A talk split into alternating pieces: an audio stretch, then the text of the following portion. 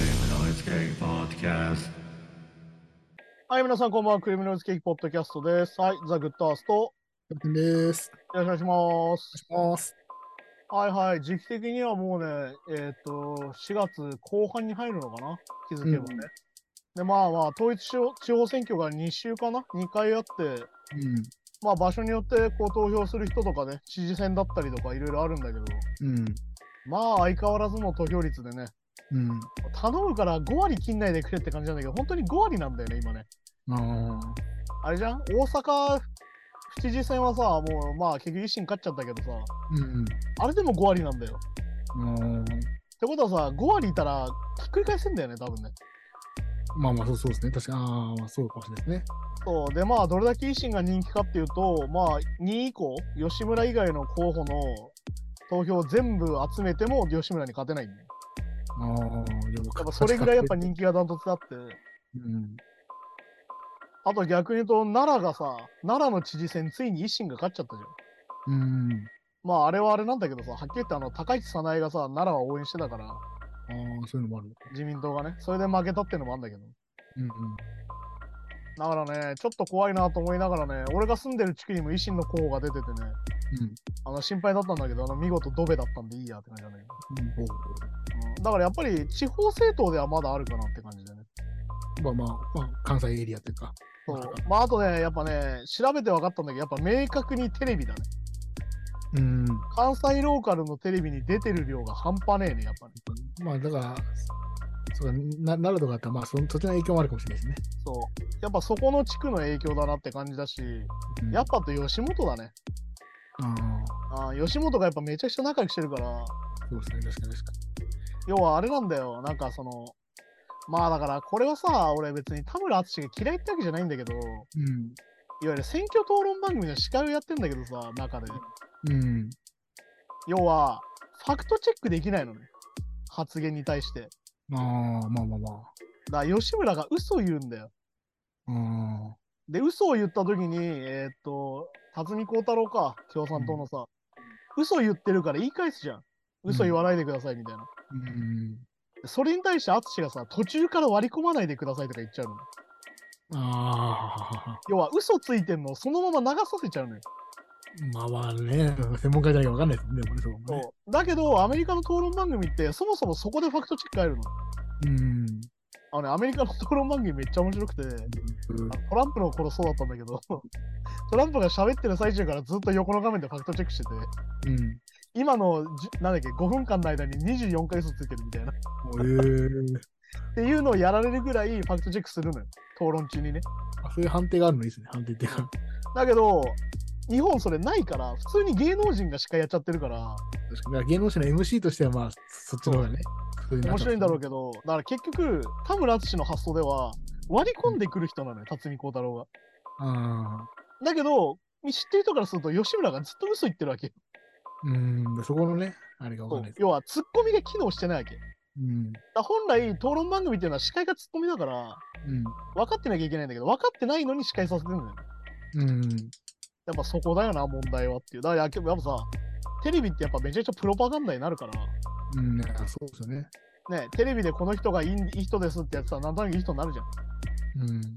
いや、だって本当にさ、俺今うんざりしてんのはさ、あの、高市早苗が辞める辞めない言ってたじゃん。うね、そしたら、あの、小西っていう立憲のやつがさ、ん。うん。はあの、これ、猿山だっつって、なぜか小西の方が怒られてるみたいになってるし、あと俺は本当にもう改めてうんざりするんだけど俺小西にもうんざりしててい。うん。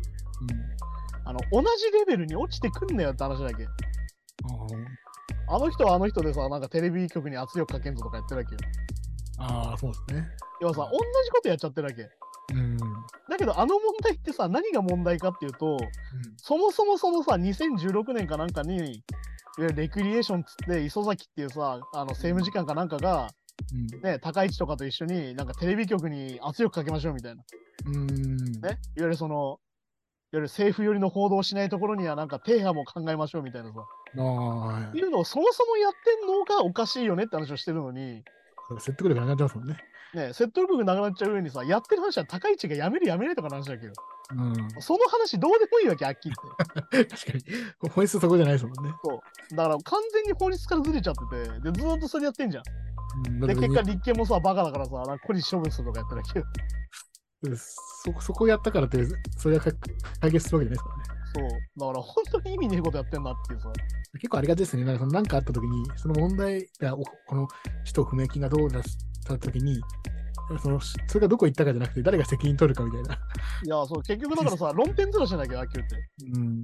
で、結局、世論的にはさ、なんか小西がひどいみたいになってるうん。えで、高市責められてかわいそうみたいになってるわけよ、一部でさ。いやいや、そもそもやってたやつ何なんだよっていうさ。 そだこはってどうひでどもいよ、だって2016年さ、自分が総務大臣かなんかでさ、作ってた文章をさ、捏造だとか言ってんだよ。ちょ、待って待ってって話じゃん、そもそもがさ。記憶にございませんじゃないんだよ。捏造なんだよ。記憶が変わりました。てか、あの、公文書捏造してたらやばいんすけどって話じゃん。もうね、国、国として偽造して終わりじゃん。んだって。で、あれですよ、公文書偽造させられた政務次官は自殺者にしてるんですよ、前回。あ、そうですね。はいはい。ありましたね。考えてさ、そういうことを考えたら、そんなこと口が裂けても言えないわけよ、本来。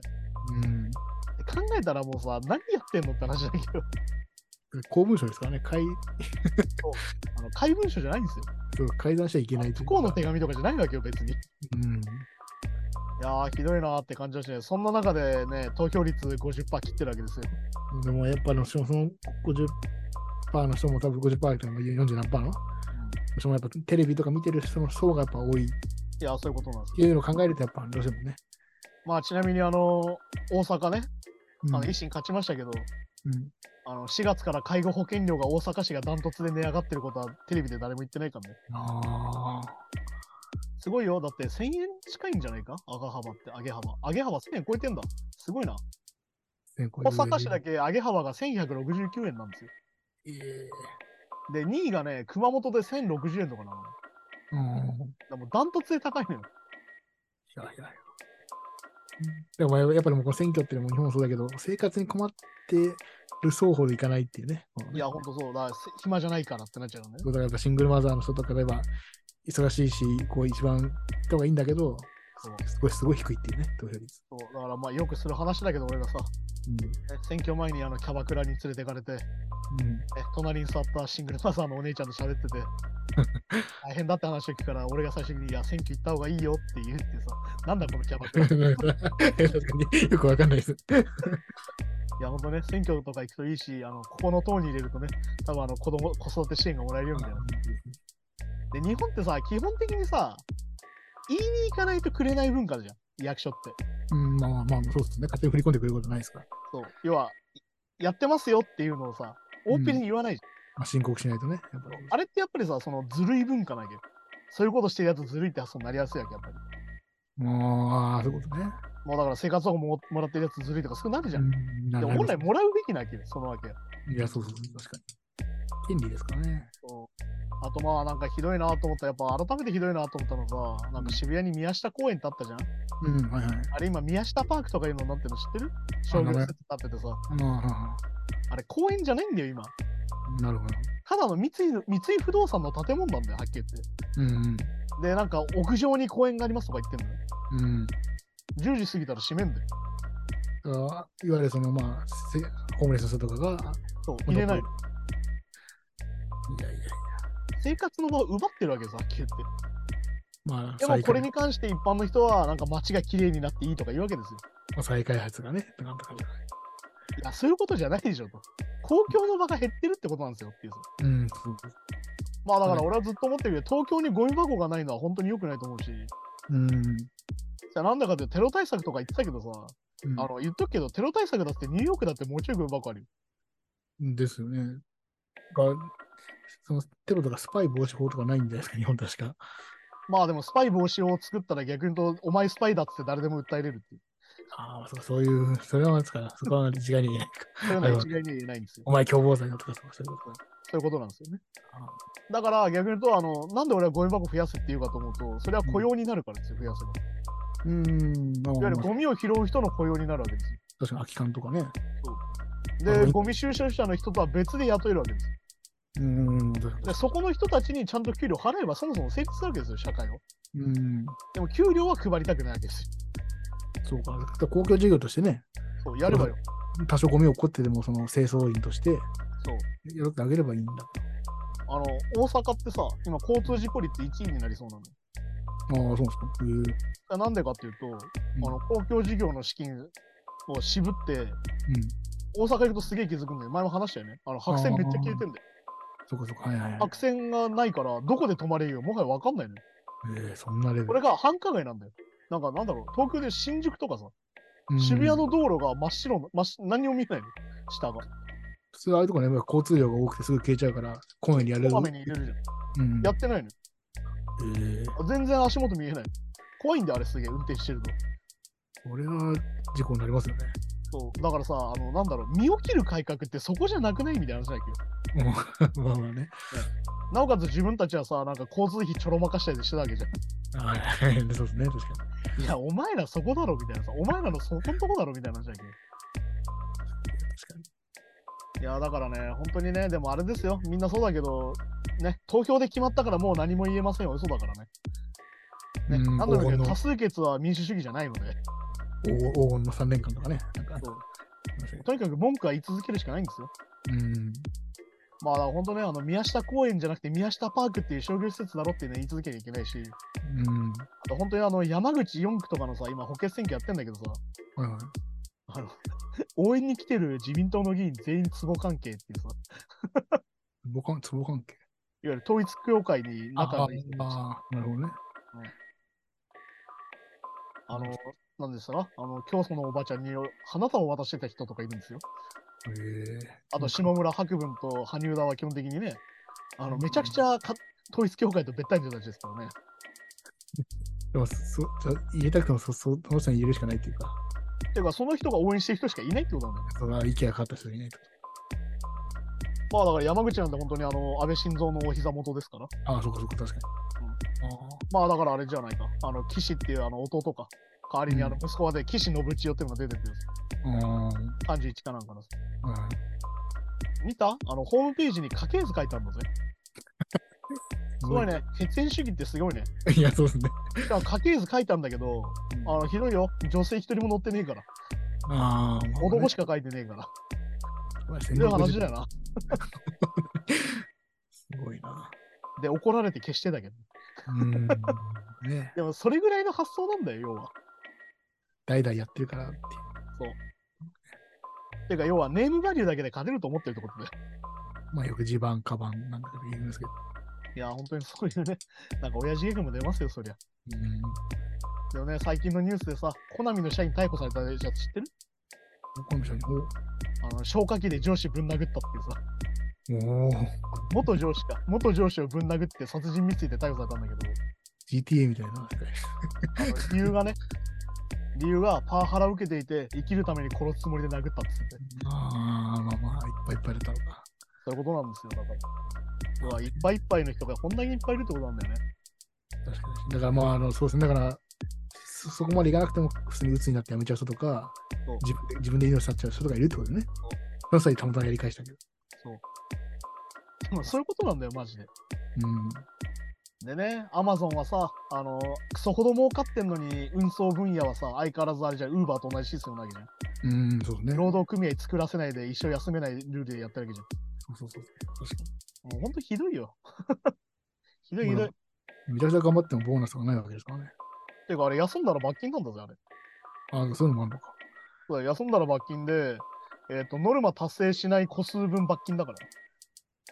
いやーだから、あれだよ、あの、イギリスとか顕著だけど、みんな市民持って運送してんだよ、あれ。ああ、そういうことか。トイレ行く時間もないんだよ。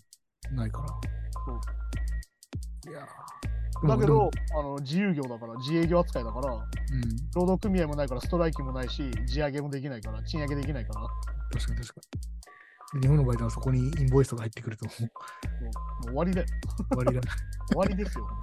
いいんですか、これで。 っていう終わりっすよ、マジで。でも配送がなくなったら困るわけです。そう。そこなんだよね。なんか困るの自分たちなのにいさや、気にしねえとか言ってっからさ。だからなんかその介護とかその保育とかもそうですけど、そのインフラっていう意識が取れた。イいや、ないない。なンい なフラいにお金かけない的なね、なんかね。いや、ほんとないよ。だって、いや、だからさ、なんだうろんう。この政治の仕方今の日本のさ。まあだから、あの、ノアの箱舟みたいなやり方なわけですよ、はっきり言って。いわゆる正しく税金を納めてたりとか、うん。ね、正しく生きてる人しか乗れませんよみたいなことやられてるわけよ。うん。ね、ノアの箱舟そうじゃん。まあそうですね。はい。あと全員流しちゃうって話だから。うん。選ばれたものがの残ってってことはっきり言ってさ、俺たち乗れないよ。ですね。うん いや、絶対乗れないでしょうね。なのにさ、みんな乗れると思ってんだよね。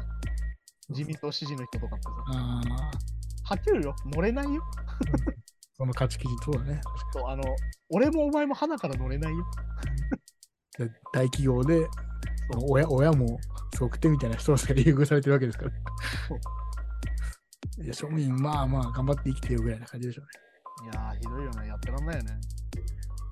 いやー、本当にね、社会を良くしないと、そもそも僕たちエンターテインメントもそれどころじゃないよって話だからね。ね。で、マイノリティの人はあんまりこう、まあ、うんあんま認めたくないなみたいな感じの雰囲気ですよね。 そういう議員も多そうですね、自民党って。 いやー、だってさ、同性愛とかだってさ、なんか性癖の一つだぐらいにしか持ってなさそうじゃん、バカなやつ。てかまあ、そういうふうに言って炎上してる人もいますもんね。ね、いやー、そんなこと言うやつ、本当にいいんだって思っちゃうもんね。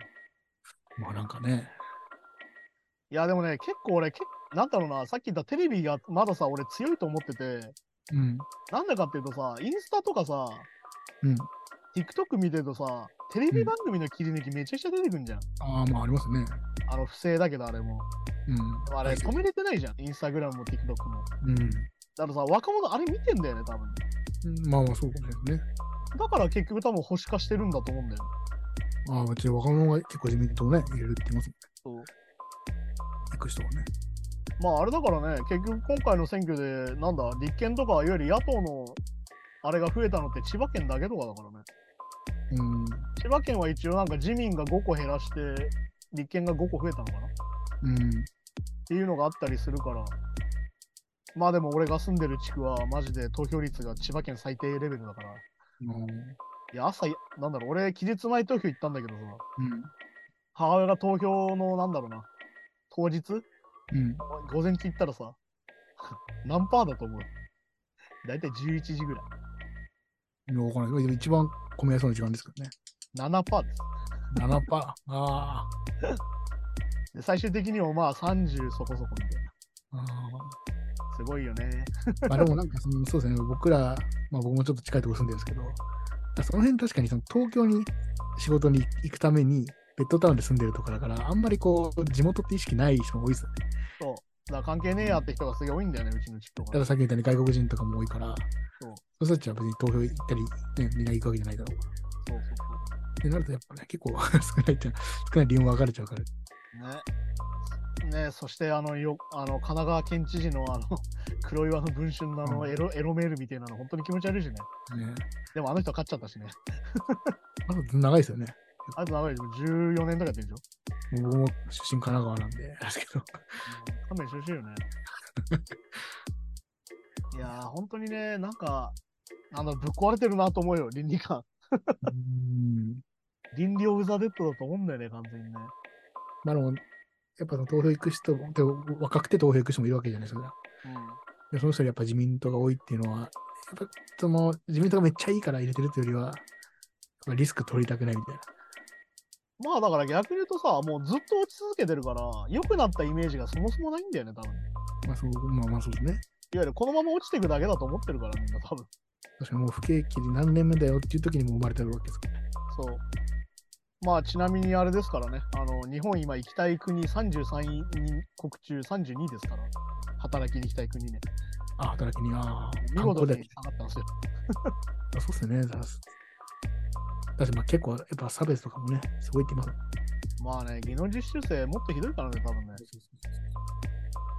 まあ本当にどうしようもない国だなと思いながら、今週もニュースを読みましょうかね。そう僕らの見てるコンビニ店員とか、うんああいう人たちは全然、また違うんですよ。ももっと過酷な労働の人たくさんいるんですよ。目に見えないところで、工場いやと、か。そうですよ。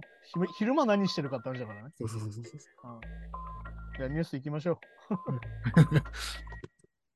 いきます。モトリークルーのミック・マーズ引退後の待遇についてバンドを提訴と。はいえモトリークルーのギタリストであるミック・マーズは利益の配分についてバンドに、えー訴訟を起こしていることが分かっていると。はいはいはい。でミック・マーズは去年の10月に強直脊髄っていう、まあ、関節の病気でえーツアーを引退することを発表してるんですけど、まあこれがまあ一方的に離脱させられたと主張していて、はでその結果、まあ、利益の配分はまあ4人で分けるんで、まあ、25%だったはずが5%に減少したというニュースですね。だからまあ自分で引退したわけじゃない。い、まあだから引退するのはもう、もう、まあだからビッグマウスに関しては本当に今杖、もともと杖ついてたんだけど、うん。あんなのもう歩けないぐらいになってるらしくて、うん。ま結構状態が悪いわけよ。あ、でもずっと前からその病気ですもんね。そうだからあのラ俺一回ラウドパークで見たことあるんだけどもうなんうかん背中にさ、なんだろう支え杖みたいなのがあってはいはいはい。あのそこに4日かかって引いてたんだけどうん。まあミックマーズってさあの中で言うとすげえ年上なのよ実はねそうですね、一人だけね。一人だけすげえ年上でって話で、うんでもまあ彼が上手いから売れたってのもあるんだけどもそもそも、うん。あの他のメンバーあんま上手くないから元ミックねああ。まあでもそのミックマーズが語ってる話が結構えぐくてねこれねうん。ね1983年から俺の悪口言ってたんだみたいな話とかさもうだだいぶだから全盛期の頃ですね。そう。だからバンドを始めるために支援者にお金工面したのも俺なのよみたいな話してた。うん。まあだからちょ大人だったからそもそもがね。うん。最初からミックが結構動いてたって話は有名なんだけど。うん。でまあだから、なんだ最近のツアーも最悪だったみたいな話をしてるし、まあだからこれがね、もう完全に泥試合になっちゃってて、なんかすげえ話出てて当てぶりだったとかさ、言われてるわけよ。うん。うん。全部。はいはいはい。それもすげえなっていうさ。うんまあ確かにそうですね。まあ、リッキーシックスとかね、あってもいいなんじゃないかっていう噂は昔から。ねまあ、私は本当に下手だからね。 うんまあ、だ から、弦当たって、 もう弦当たってないんじゃないかみたいなね。まあだから日記6もこんなはずじゃなかったみたいなの言ってたけど、ツイッターで。まあそこら辺はしっかりビジネスとして処理するしかないんだろうけど、うん。まあそうですね。そういう、まあ、いきさつがね、まあ、その結構前からってなるともう、うん。修復がね、解散するにま、あでもその来日公演とかでさ、当て振りみたいなのは結構聞く話なのね。うん。いやでその日程がすごい大変だから、まあそうかそうか、音響とかね、あ大の変今だか日はっつってあの CD 渡されるみたいな。ら。ああ、ははあの PA が渡されて分かりましたみたいな。うん今日はそれ用の演奏が入ってて、そうそう、あのライブ用のレコーディングするっていうのは聞いたことあります。うんで、、今日はギターだけとか、今今日は全部とかあるんだって、やっぱり。そうそうですね、確かうん、それは俺も聞いたことあるから、別に不思議ではないと思うんだけど。に。うん。まあ、こんだけ揉めちゃっててね、まあ、せっかくジョン・ファイブ入って何とか行くのかなと思ったら、それどころじゃねえなみたいなことだから、うん。だからこのモチベーション下がった状態で日本来る感じ嫌だなってさ、まあ、確かに、もう置いてる状態でね。なんか確か空に気悪いんすけどみたいな話だから。あと、まあ、元陸ファンからしてもやっぱね、いちやょっと、そうね、じゃんだって。肉まんさんがずっと頑張ってきて、抱えながらも頑張ってきてっそていう人もね、まあ、このこの肉まんさん言ってる話が本当だとしたらね、う、ね。だから、それの決100%本当着だつくまでは何とも言えないような話だし、うまあね、来日公演に関しては今、めちゃくちゃ今、来日公演ラッシュになってて、日本は。ん。あ、はいはい。多分そのコロナ禍で止めてたやつが全部出てるから、ああ、確かに確かそう、なんか9月とかだけでなんか10バンド近く来るみたいなね。に。おー基本的にあの9月とかってさ、向こうのフェスが終わった後だから結構みんな暇なんだよね。まあ、なんか多いイメージありますよね、確かで、あと確か6月とかは確かあの、オーストラリアのビッグデイアウトとかがあって、でかいフェスがあって、なんに。うん。かそれに合わせて日本来るみたいなのが多いらしいんだけど、おーまあ、フジロックそとのかせいでなん、かめちゃくちゃ来日ラッシュになってて、ファンはお金大変みたいな。うん。うん、まあ、確かにチケット代上がってますからね。チケット代1万とかだからさ。うん。で、考えるとなーって感じだよね。でも結構ねレジェンド級が多かったりすると、まあ、今見とかないとみたいなのもね。いやーだからそれもあると思う。だってみんなフェアイルツアーじゃん。うん。もうバイバイツアーになってるから。うんそうですね。ねえ下手するとこれも最後なんじゃねえのみたいに結構あるじゃん。うん。考えるとなーって話だけど、でもお金はないしなーって話だから、やっぱりもうちょい社会良くなんねえかなとは思うよ、俺は。エンタメはね、やっぱ、出出来は良くない。最後だもんさ。そうそうそうそはい、じゃあまあ次の話に行きましょうかね。う。行きましょう。はい。クーリオ、検視官によって死因が明らかにと。でラッパーのクーリオはロサンゼルス軍検視局の検視官によって死因がフェンタニル、ヘロイン、メタンフェンタニルのはい予期せぬオーバードーズだったことが明らかになっていると。はいはいまあ、結構やっぱベテランでも、まあ、やっぱ、僕らのロックムービーコーナーとかでもよはくやってますけど、やっぱこういう。まあい。うん、いやーだからまさトラッにクフェンタニルとかまさにそうですよ。オピオイドですよ。出てきましたもん。そう。ごいわゆる合成オピオイドってやつですよ。安物の、うん。はいはいはい。まあだからあれだよ、トム・ペティ、プリンス、マイケル・ジャクソうンもん。そうだ、まあそうかそういやーって感じだよね。か。ねえ、なかなか残念な。まあクーリーはね、ギャングスターズ・パラダイスも俺のイメージの人だけど、うん。ま全然まだ若かったからな。あまあそん59なとにかね。そうそうそう。うんこんなにおじいちゃんだけでもまだないから。うん。まあ逆に言うと多分痛み止め中毒だったんだよね、多分ね。この感じだかで。ら、まあ、わかんないですけど、昔からやってて、やっぱやめられないっていう感じですかまねあ。そうだね。だから要はよくあるんだけど、ラッパーの人ってさ、売れなくなったりするじゃん、結構。まあまあ、急にね、まあまあ、確そかうそうするとやっぱさっき言った医療保険が剥がされちゃうんだよ。に。うん、まあ、そうか。契約できないから、あの収入が安定してないですけど。うん、そうすると払えないから、うん、うん。だからミュージシャンがね、後年、その痛み止めで死ぬのは多いよだから。そうか、そうか。だからアメリカのバンドとかでさ、よくがんになったらそのドネーションとかやるじゃん。うん。あれってやっぱりあれだからさ、その医療保険入ってないせいだから、まあ、確かに確かに。そう医療費がバカ高いせいだから、日本だってそんなことしないじゃん。いや、じゃあもう国民皆保険でね。そう。だから、そうなると、国民皆保険もなくて、さらに銃社会でもあって、そうで、貧富の差もすごいわけ。で、保障もないわけじゃないですかそう。生活保護みたいなのってあるんでしたっけ一応ある。生活保護みたいなのってあるんでしたっけアメリカ。あ、一応フードトラックとかあるけど、ああ、でも日本ほど手厚くない。安くはないし、っていうか、なんか結局その、そこにアクセスできる人が限られちゃってるから、ああ、まあそうかそうか。だからね、結構きついよ、やっぱ見ててね。いやー、なんかそうですね。だから俺の友達とかもこう、なんだろうな、海外に行くやつ何人かいるんだけど、やっぱりうんアメリカは避けたりするもん。ああ、やっぱり。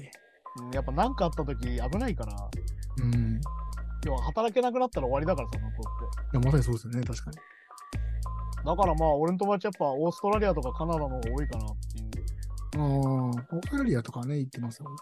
うん、まあでもオーストラリアは結構人種差別すげえらしいけど、ね、うん、ああ、そうですね。俺の友達が車越しにイエローモンキーっつって中指立てられた。ああ、まあ、てか、なんか、すごいなんかあれなんですよ中国人街が増えてきちゃってて、うんすごい、そそのアジア圏に対するそのなんかそう、ヘイトみたいなのがあるらしいですね。まあね、オオーーストラリア自体がね、 あのはっきり言ってお前、お前らがアボリジニストラリしてア。まあ、そもそもね。白人でかい顔してんじゃねえぞって話なんだけど。うん。まあだからなんだ、あの、なんかのニュースで見たけど、アメリカ人の5人に1人が家族で銃をなくした経験があるみたいなさ。うん、だから、銃で死んじゃってるってことですよね。で、しかもこれ、これのやっぱデータすげえなと思ったのがさ、うん。家に銃があると答えた人の割合が41%みたいなさ。うん。ね、しかも、そのうち鍵がかかってない場所に銃が置いてあるが44%みたいおお。な。怖っみたいな。まあ、でも、全然、すぐ出せるとかそういうことなんですかね。そう。まあだから、うんいわゆる何かあった時にすぐ出さなきゃ意味ねえじゃんみたいな話だから。うん、でもこれでもす逆にでもこれ銃が増えてきちゃうとさらにご信用で持つ人も増えてきて、いや、まあだから、よくアメリカ人のその銃社会の話でよく出てくるんだけど、うんまあ有名なのはね、ボーリング・フォー・コロンバインっていうあの、あのマイケル・ムーアのドキュメンタリーがあるんだけど、うん結局ゼノフォビアだって言われてて、はいいはわいゆる違うこと恐怖ってやつで、うん、自分と違うやつが怖くて撃っちゃうっていう。ああはいはいだから黒人が怖い。インディアンが怖いっつって、どんどん殺していっちゃうみたいだから白人の町のとこにな。そう。黒人がいると撃たれるっていう行。かれちゃうっていう、うんだからこれもデータで出てて、いわゆるこの知人が銃で撃たれた経験がある人、うんあとまたは一般で銃に脅威を感じたことある人っていうアンケートで、白人に比べて黒人やヒスパニック系がはるかに多いと。いわうん、ゆる白人が14%だよね、銃の脅威を感じたことがある。いわゆるその撃たれそうになったとか、うん知人が銃で撃たれたみたいな話ね。うん、あの黒人とヒスパニック31%なんだよ。倍なんだよ。うん考えるとやっぱすげえなっていう。打たれちゃうてか、まあ、あとまあイメージもねなんかそのなんですか向こうも銃持ってるとか、だから要は銃を向けられるってことなんだよ、自分がね。うん、いや、自分が銃を持ってる割合より銃を向けられる率の方が高いってことなんだよ。はいってことだからそうそうそうそりゃあ、の、ストレス半端ないよな、生活するっていうさ。うんいやだからもう、いやヒップホップとかでも、うんああいう、ああいう豪華なネックレスでピシッとしたシャツ着てうん入るのは、俺はお金持ってるから、この店で強盗しませんよっていうなんか、アまあ、ピーおル、らつかなきゃいけないのはそういうことだかなんかそういう感じらしいですよね。だからまあ、あれだよ、パーカーのフードかぶってると撃たれるみたいな、いあわそうそうそうそうそう。ゆる強盗と勘違いされるっていう、だからそれの延長だからマスクしたくないんだよね。うんうんいうん。わゆるマスクしてる黒人ってだけで撃たれる可能性が倍ぐらいになっちゃうっていう。いうことだからそれね。あはあ、いほんと怖いよ、そこはね。確かに確かまあだから日本人じゃ想像を絶する状況はあるよなって、やっぱそっから思うよね。に。日本、まあ、それそういう感覚はもうないかもしれないですね、日本では。そこまで。まあだから逆に言うと日本がさ、今そのやってる外国人嫌悪みたいなのがひどくなっちゃうと、そういう国にあなまあっちゃう。そうか、進んじゃうかもしれないですね。いやでも今確かにもうなんか、うんまあ、ネットだけのあれかもしれないですけど、なんかベトナムの人がなんとか、ベトナム人はなんちゃらっていうとかありますもんね。なんかでもさ、ベトナム人さ、特定できなくない俺たちって思っちゃうんだけそど。うわからんですよね。わかんないよね。だって俺たちさ、もはや中国人と韓国人だってわかんないじゃん。そう、わかんないです。